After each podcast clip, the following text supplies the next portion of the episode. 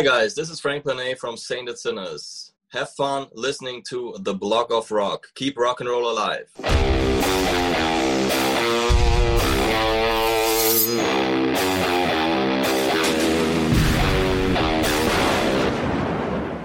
Welcome to the Blog of Rock, the podcast about rock stars and their stories. My name is Uwe, and I'm gonna take you backstage and present to you the stories behind your legends. Of course, we're talking about the music that connects us all, but also about the people behind it. What inspired and motivated them? How did they create their brand? And what kind of rockstar tips do they have for you outside?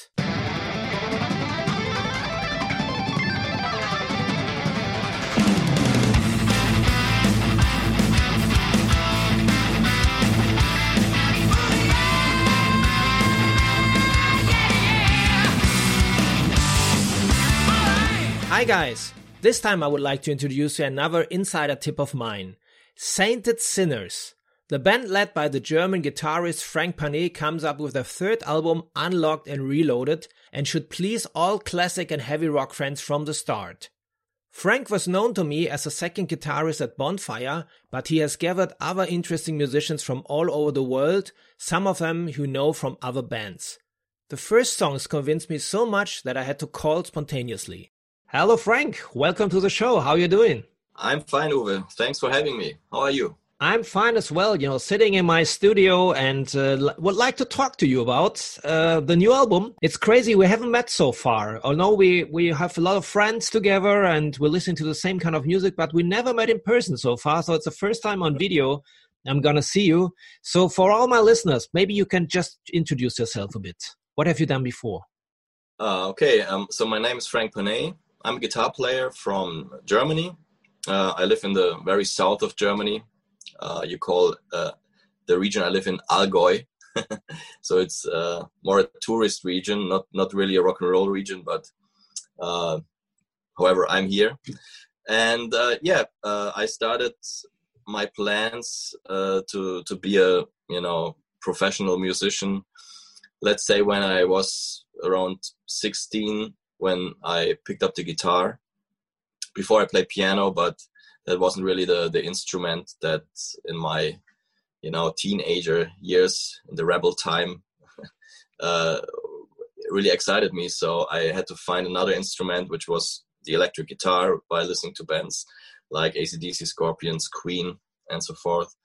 And soon I realized, okay, this this is what I want to do for life and um, from let's say 20 21 years on i did it basically as my my job uh, first of all you know with lots of you know jobs like uh, you know driving pizza and whatever it's just to to survive and and teaching obviously which i still do.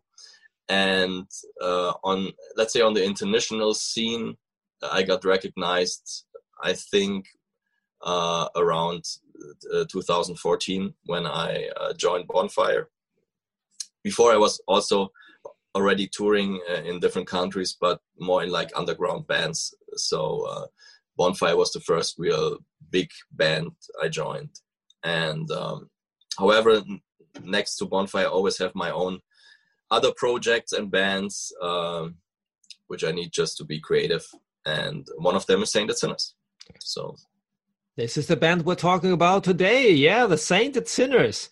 Um, this is kind of an all-star lineup, as I've seen uh, on your profile, because you play with lots of musicians who play also in other bands. So this is something which is not unusual nowadays. You have these kinds of project bands, but I feel that the Sainted Sinners is a band which is supposed to play live. We're coming to that later on, but maybe you can just introduce the members of the of the gang course. Um, you know, my my partner in crime from the very beginning is Mr. Berci Hirleman from Budapest, Hungary.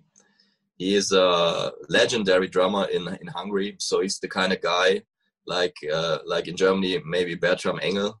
So he's that kind of guy in Hungary, uh, and um, you know, I just love playing with him. And with him, I started basically Sainted Sinners in 2016 um, and he's still fortunately with me in the band Uh, the other three guys are new to the band, uh, which are Rico Bowen, who is a, a comes originally from the USA.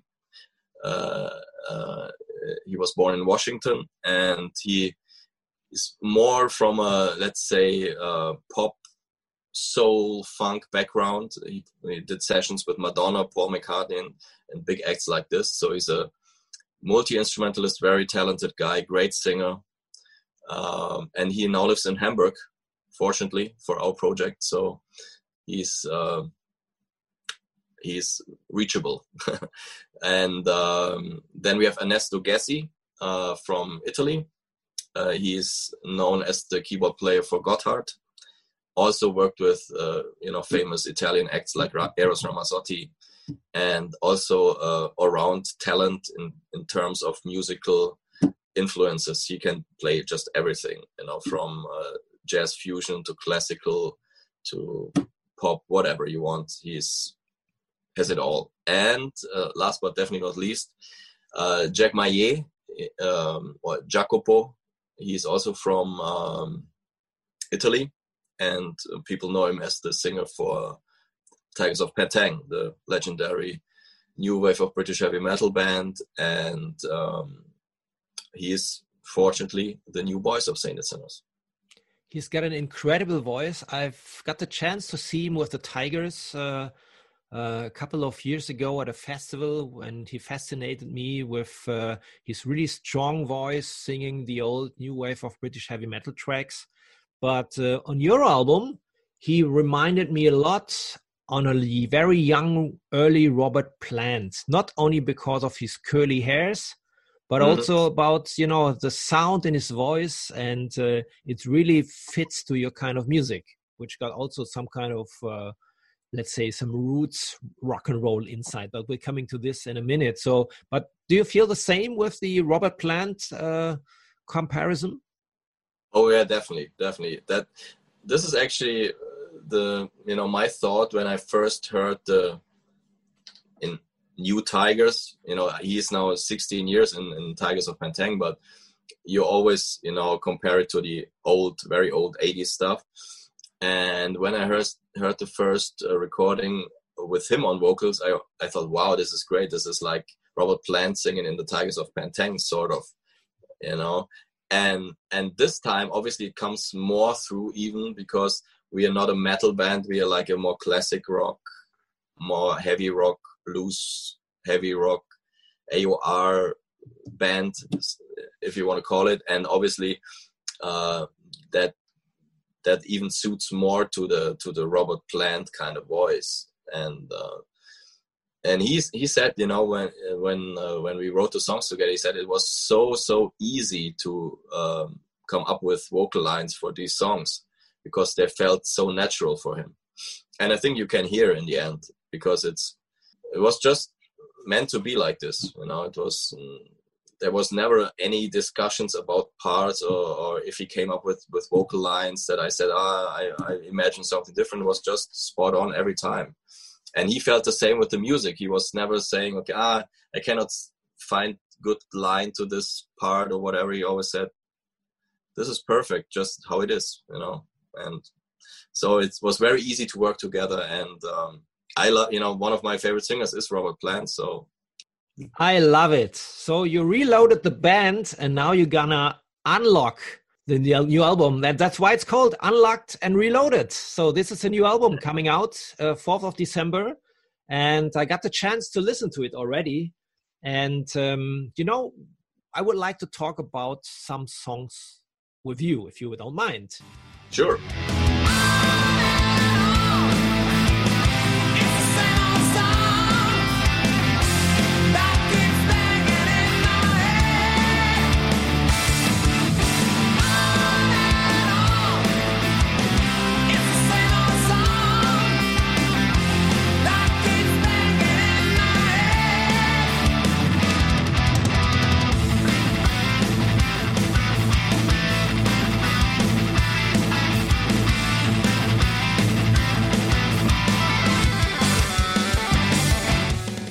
Gonna start with the first song, which is called "Same Old Song." It doesn't sound uh, very um, spectacular as a name for a song, but if you put on the record or stream it wherever or you put on on vinyl, it started really spectacular with a kind of Eddie Van Halen tribute just in the beginning. I love it. Was it meant to be like this?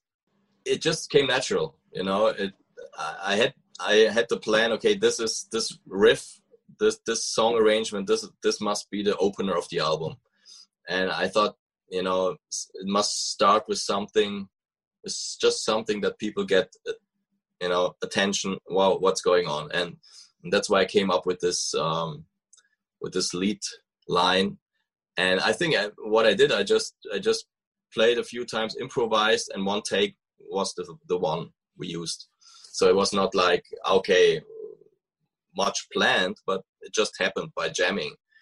And um yeah and obviously eddie is my always will be one of my biggest heroes.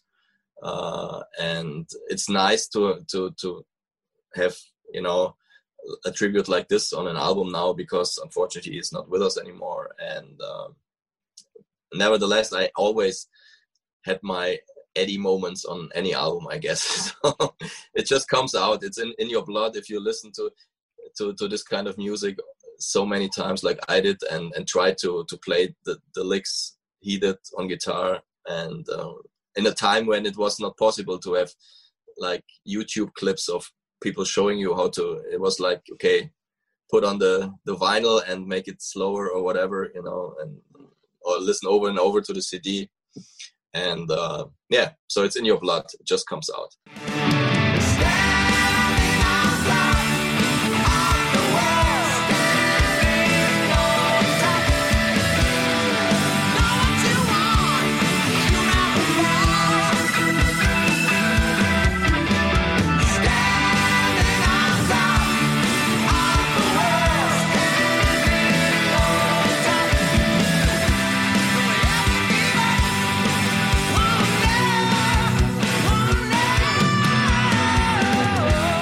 I really like albums, you know, especially on bands which are not so familiar to me. When I hear something into the music which sounds familiar to me, so I feel a little bit like coming home.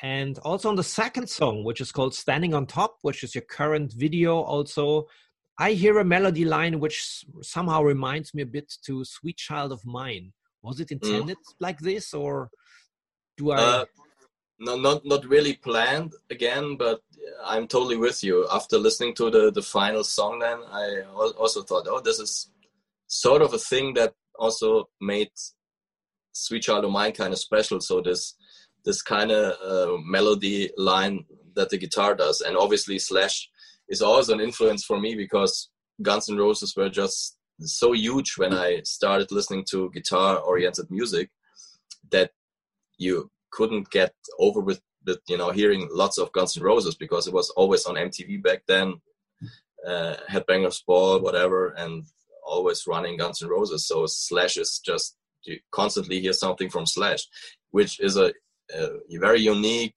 uh, great player with lots of feel. So yeah, he, he definitely also inspired me. Maybe not like Eddie, it's not like my hero, but a great guitar player, and um, yeah, that's why probably came like this, but it was not really planned. It was not like uh, now now I write a, a, theme like Sweet Child of Mine. It just happened again, and yeah, and I think the mix in the end makes makes it our own song because it's it then goes somewhere else. It's not like a if you know would continue with some typical West Coast kind of acoustic guitars in the back and strumming of G and D chords, and then okay, then we have Sweet Child of Mine. But it's not like this.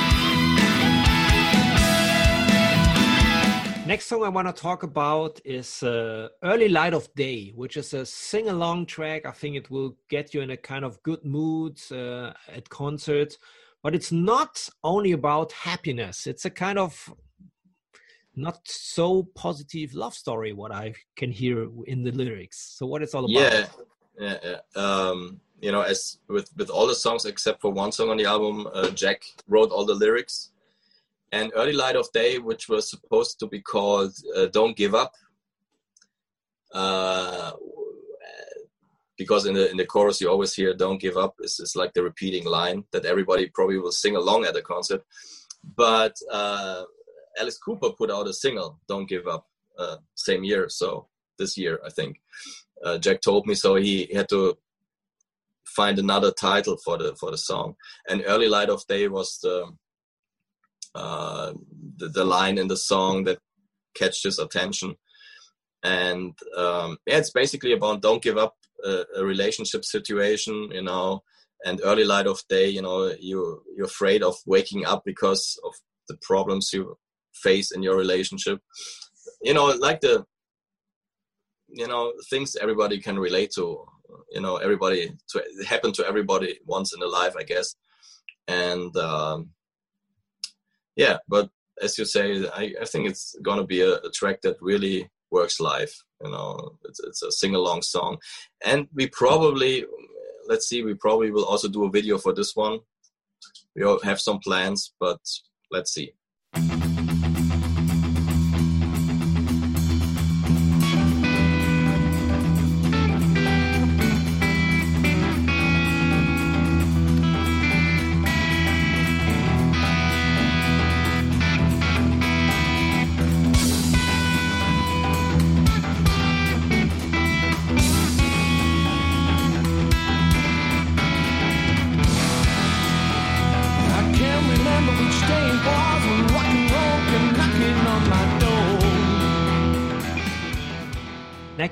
On the album. Is called 40 years and you know it's a it's a good time where you refer to. Back in the days in the early 80s i'm thinking about a good time rock and roll even when the tigers of pantang started and also yeah.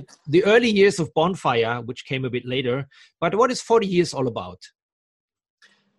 It's it's actually about the the love for rock and roll you know that the, the rock and roll music that uh, that's always there in your life from the point you realize okay this is this is what i want to do in my life either be a musician or maybe be a uh, working in some other role in the in the rock and roll business in the event business whatever. And um, there's so many you know things that happen in, in in the in this time and rock and roll is always with you and helps you to to survive basically yeah, and it's it's basically about that. Um, as said, Jack is, wrote the lyrics from his point of view, but I think it, it fits for everybody in the band because uh, we all decided at one point, okay, this is what we want to do, and in the end, we love rock and roll, and we do it for the love of rock and roll, for rock, uh, rock and roll, and um, yeah, that's what 40 years is about because it's it's basically the time frame so for for some it's a little less, for some others it's for some it's a little less, for some others it's a little more. so. Uh,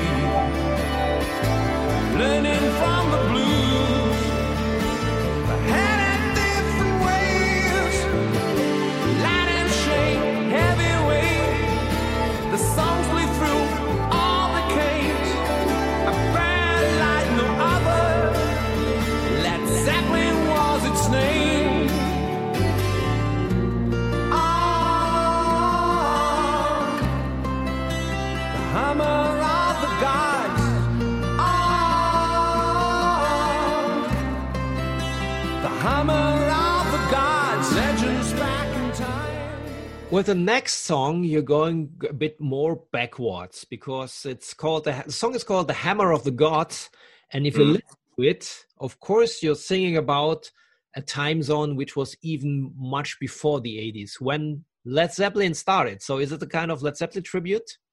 Oh yeah, it's 100. It's the lyrics are just about Led Zeppelin and paying tribute to one of the most inspirational bands for us.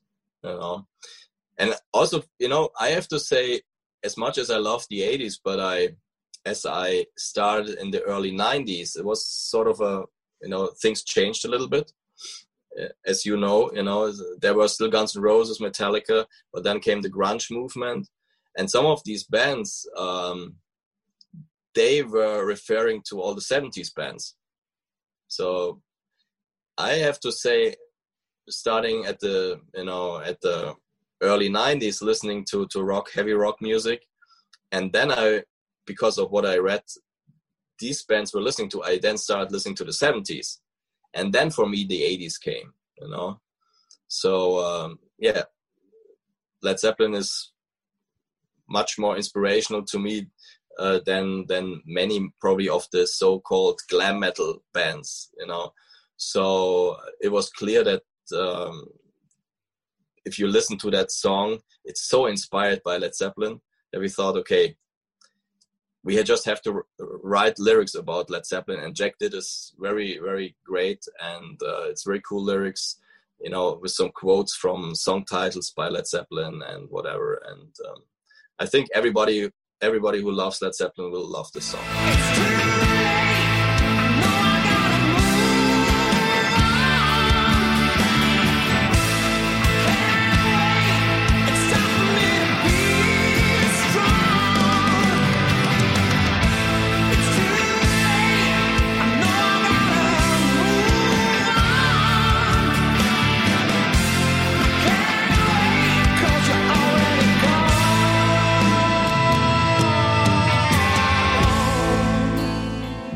You're not only referring to the uh, to the 70s and even you don't like these uh, glam rock bands i think the next one i'm going to talk to about uh, is a track which could be from the mid 80s mtv power ballad uh, video.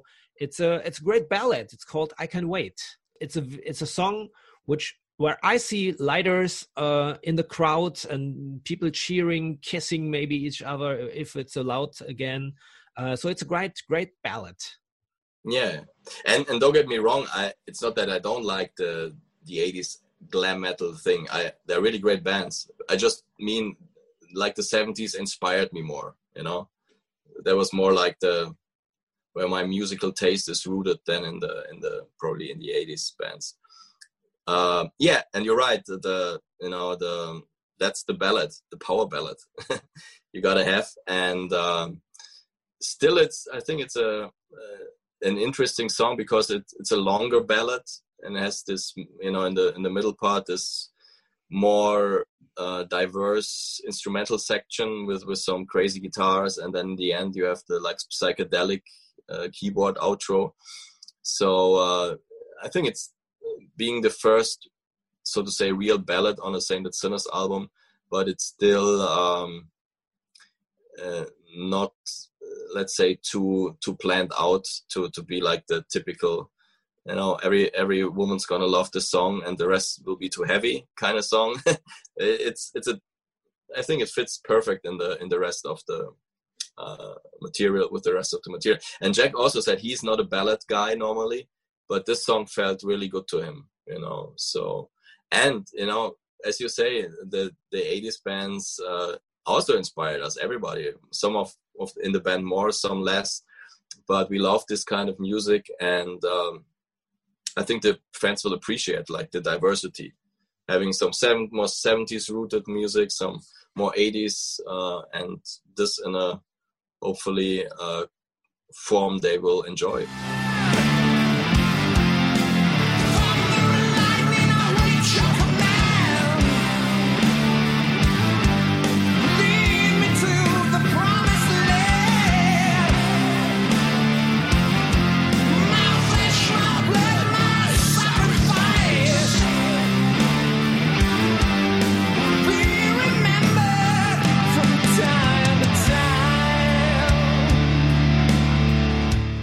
I enjoyed it so far. But uh, no, after I gave you my recommendations, I want to hear a song from you. Did I miss a song on the list? Uh, it, it's always hard because I, I love all the songs, but um, I think standing out again then is uh, the the last song on the album, "Farewell to Kings." Uh, it's the longest song and it's the let's say dramatic ending of an album because personally I always love um, you know albums that have like a dynamic flow to them. So um, like in a movie, you start with the with the with the most dramatic scenes, you know, and and this in this case is the song inspired in the you know in the end. If I now recapture what I did song arrangement wise by by my uh, influences from Black Sabbath, Tony Iommi, being a huge fan of uh, of especially the Dio era and the Tony Martin era, and um, yeah, really happy how it turned out. It shows uh, many many facets of of the band, and I think if if people will listen to the song, they will always recognize different things after after they listens. You know, so. I will have another listen, of course, uh, but uh, was great to to get to know how you see the songs from Unlocked and Loaded, the new album by the Sainted Sinners. Um, when we're talking this uh, interview, Germany, where we are both based, uh, is a kind of a lockdown light. Nobody really can do anything. There's no ch- shows planned. How do you see yourself the chances to to go out on stage with your great new band?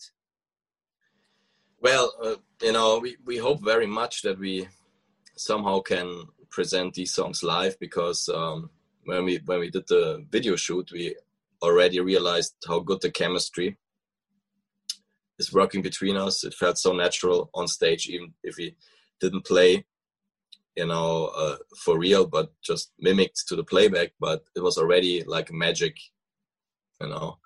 And um, however, nobody really knows what's going to happen. Uh, we planned um, to do some shows in December around the release, uh, one in Switzerland uh, and three in Germany. The one in Switzerland is already rescheduled for next year. Um, and the three in Germany, 4th, 5th, and 6th of December, are still on.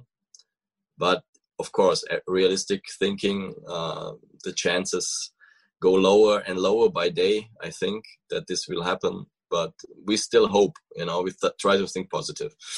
Nevertheless, if it doesn't happen in December, we, we hope we can reschedule them for some of the uh, first months in next year. But still, again, nobody really knows what's going to happen. So it's all out in the blue. Uh, but if possible, somehow uh, we will try to to do at least a few shows um, where everybody's available and um, under the you know restrictions, whatever um, that ha- has to be. And um, yeah, just fingers crossed. Try to think positive. Keep making plans, and if they cannot happen, then okay, bad luck. Next next try. so. I wish you all the best with it because I really want to see these songs live on stage.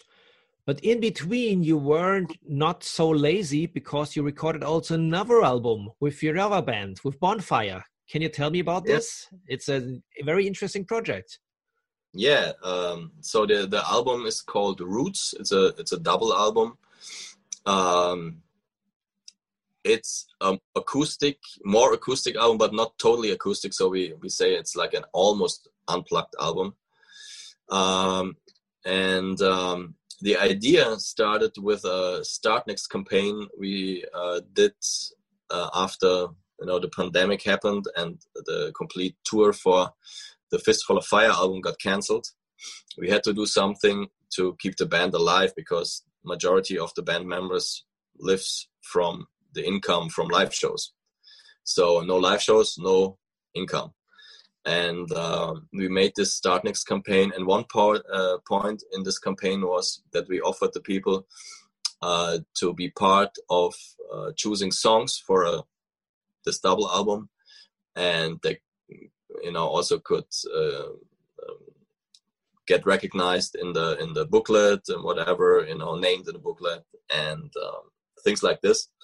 And so in the end, now we finished this album, uh, which we offered on the Startnext campaign, and it should be out I think 26th of February next year.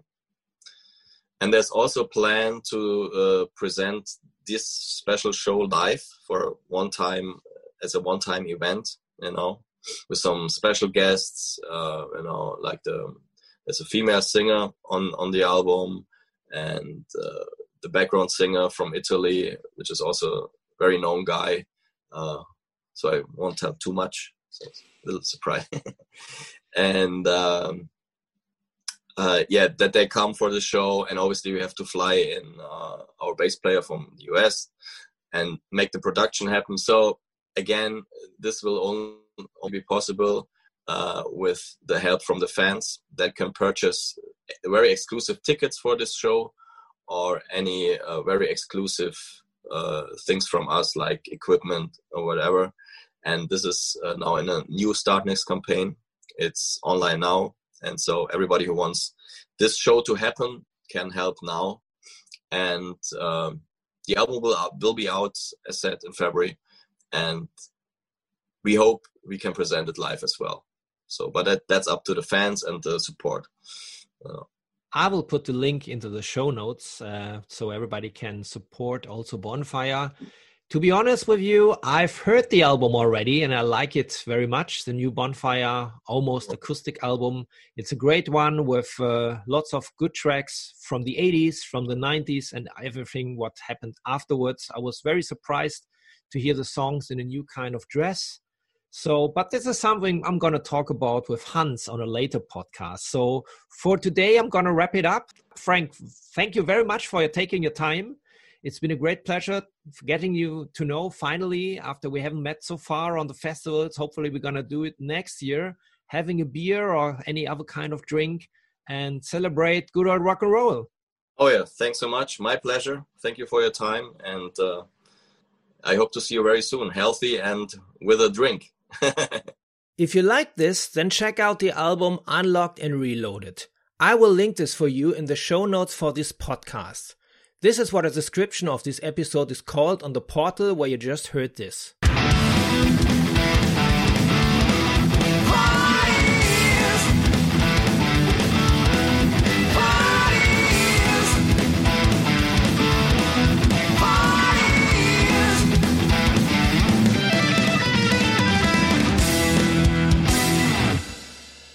If you have enjoyed this episode, please follow my stories about rockstars at the podcast dealer of your trust so that you don't miss the next episode. You can get it as a free subscription from Spotify, Apple Podcast, Amazon Music, Deezer, SoundCloud, YouTube, and the podcast portal from Google. You can also listen to the stories that have been already published there, because there's new food in every week. And above all, tell your friends and share the good news on social media. Follow me also on Facebook and Instagram. You can find me under the blog of rock, and there you get more photos and videos about these episodes. Alright, then let's hear again next time. Until then, keep on rocking.